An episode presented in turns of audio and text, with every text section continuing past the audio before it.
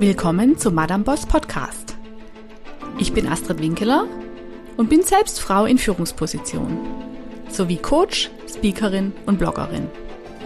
Ich bin fest davon überzeugt, dass die Welt sowohl in Wirtschaft wie auch in Politik mehr Frauen in Führungspositionen braucht. Und dazu möchte ich meinen Beitrag leisten und Frauen Mut machen. Mut zu sich, Mut zur Führung und Mut zum Erfolg. Und genau darum geht es in diesem Podcast. Viel Spaß dabei. Mythos Drahtschweib und meine Top-Tipps, wie Sie diesem Mythos entgegentreten können. Letztens musste ich in meiner Mittagspause richtig lachen. Da las ich nämlich einen Bericht über Yoshiro Mori, den damaligen Vorsitzenden des Organisationskomitees der Olympischen Spiele in Tokio. Herr Mori, der übrigens auch bereits japanisches Staatsoberhaupt gewesen ist, machte Schlagzeilen mit seinen Aussagen, dass Besprechungen sich hinziehen würden, wenn viele Frauen dabei wären, da diese zu viel reden würden. Ich finde das ehrlich gesagt köstlich.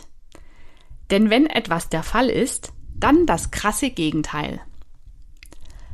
Meine Erfahrung ist, dass viele Männer sich sehr gerne reden hören, während die meisten Frauen in der Regel nur dann sprechen, wenn sie auch wirklich etwas zu sagen haben.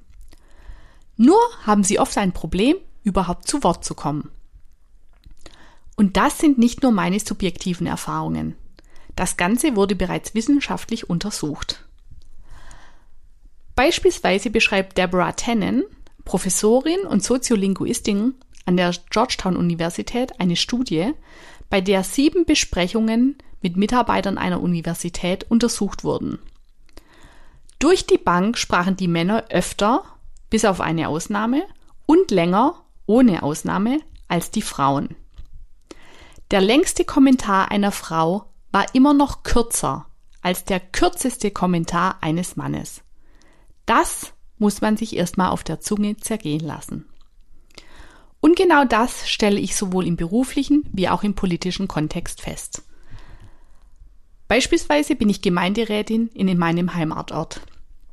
Auch in diesem Gremium sprechen in der Regel die Männer als erste und als längste. Es kommt oft vor, dass während einer Sitzung keine der Frauen, auch ich, einen Redebeitrag gemacht hat. Jetzt könnte man sagen, ja, schlafen die alle vor sich hin? Mitnichten. Es gibt auch Männer, die wenig in diesen Sitzungen sprechen. Jedoch scheinen zwei Dinge am Werk zu sein. Frauen reden in der Regel, um in einer Sache voranzukommen. Männer reden jedoch oft, um Kämpfe auszutragen oder Status zu erlangen. Wenn alle Argumente ausgetauscht sind, man gegebenenfalls die Mehrheiten bereits zusammen hat oder man beispielsweise auch davon ausgehen kann, dass die Einstimmung sogar einstimmig, dass die Abstimmung sogar einstimmig ausfallen wird, da fragt man sich als Frau schon, warum soll ich da noch meinen Senf dazu geben?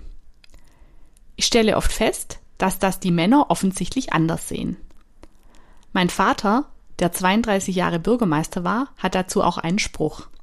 Er sagt dann immer, es wurde alles bereits gesagt, nur noch nicht von jedem. Auch wissen Frauen instinktiv, dass es ihnen negativ zugeschrieben wird, wenn sie zu viel in Anspruch nehmen. Sei es Gehalt, sei es Platz oder auch Redezeit. Dann werden sie als zu dominant wahrgenommen und das wiederum widerspricht der Rolle, die wir in der Gesellschaft Frauen zusprechen, nämlich fürsorglich, für andere sorgend, andere unterstützend. Aber bitte nicht Macht für sich beanspruchen. Mir ging es zum Beispiel so kürzlich in einer Gemeinderatssitzung. Jetzt muss man wissen, dass man in so einer Sitzung nicht einfach drauf losreden kann, sondern man erst sprechen darf, wenn man von der Sitzungsleitung das Wort erteilt bekommen hat. In unserem Fall gab es Redebeiträge von mehreren Mitgliedern, die sich dann gegenseitig ins Wort, gegenseitig ins Wort fielen und das Ganze sich dann zu einem Wortgefecht entfachte. Das ging eine Weile. Irgendwann erteilte mir dann die Sitzungsleitung, unser Bürgermeister, das Wort. Ich hörte den Kollegen noch einige Sekunden zu, dann nahm ich mein Mikro und sagte laut, jetzt bin ich dran und begann mit meinem Beitrag. Bezeichnenderweise meldete sich nach meinem Beitrag ein Gemeinderat, um mich zurechtzuweisen. Ich hätte kein Recht, das Rederecht der anderen zu unterbinden.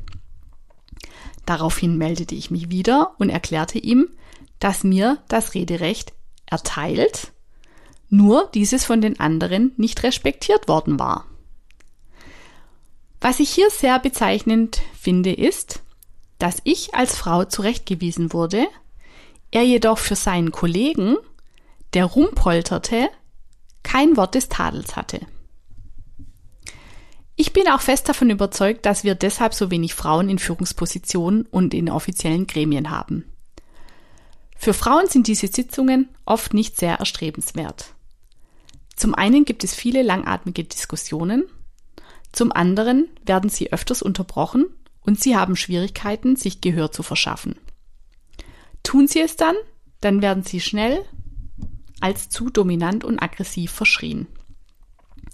Wie eine Freundin kürzlich zu mir sagte, kein Wunder, dass sich so wenig junge Leute finden, die sich dafür aufstellen lassen wollen. Wer hat da schon Lust drauf? Also, was tun?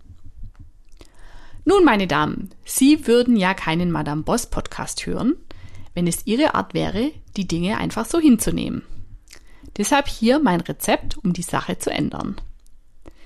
Wenn Ihnen jemand mal um die Ohren schlägt, Frauen würden in Meetings zu viel reden, können Sie jetzt selbstbewusst kontern.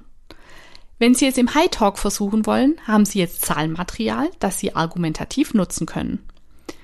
Wenn Sie im Basic Talk kontern wollen, dann können Sie das gelassen tun mit einem falsche Info.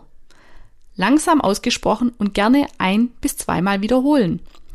Denn die Typen, die solch ein Zeug von sich geben, die sind eh wahrscheinlich von ihrer Intelligenz eingeschüchtert und zitieren deshalb so einen Schwachsinn. Da darf Ihre Antwort dann ruhig für die einfachen Gemüter verständlich sein. Machen Sie sich bewusst, dass solche Taktiken angewendet werden, um Sie mundtot zu machen. Um auf Herrn Yoshiro Mori zurückzukommen, der Herr hatte natürlich eine Absicht, die er mit seinen Aussagen bezweckte. Er wollte damit die Pläne durchkreuzen, den Frauenanteil im Vorstand des Olympischen Komitees von 20 auf 40 Prozent zu erhöhen. Es ging, ging ihm also vor allem um Macht und darum, diese nicht mit noch mehr Frauen teilen zu müssen. Deshalb, wenn Sie so etwas hören, sollten Sie sich immer fragen, was ist die Absicht dahinter? Suchen Sie sich Verbündete. Jede erfolgreiche Frau braucht enge Mitstreiterinnen, die ihr den Rücken stärken und bei denen sie sich auch einfach mal, sorry, die Ausdrucksweise, auskotzen kann. Das ist wichtig und nach einem guten Gespräch kann man oft in der Regel auch über die Absurdität, die einem manchmal in Besprechungen entgegenschlägt, lachen. Und natürlich sind auch oft die eigenen Partner und Familienmitglieder die Mitstreiter. Machen Sie sich bewusst, dass Sitzungen wichtig sind. Das ist die öffentliche Bühne, auf der Sie stehen, sei es im Business oder in der Politik. Wenn Sie sich zurückziehen, können Sie Ihre wichtigen Erfahrungen nicht einbringen. Natürlich macht es keinen Spaß, sich dumme Sprüche anzuhören, aber nur durch aktive Teilnahme werden Sie zu Veränderungen beitragen. Und wenn mir etwas in den letzten 25 Jahren meiner beruflichen Tätigkeit bewusst geworden ist, dann folgendes. Wir brauchen Frauen in allen entscheidenden Gremien. Denn Frauen machen oft völlig andere Lebenserfahrungen als Männer und diese Erfahrungen müssen in alle Entscheidungen einfließen. Schließlich stellen wir in Deutschland 50,65 Prozent der Gesellschaft. Das sollte sich auch bei allen Entscheidungen abbilden. Deshalb, meine Damen, rein ins Meeting und Mund auf. Wir brauchen Sie. Herzlichst, Ihre Astrid Winkeler.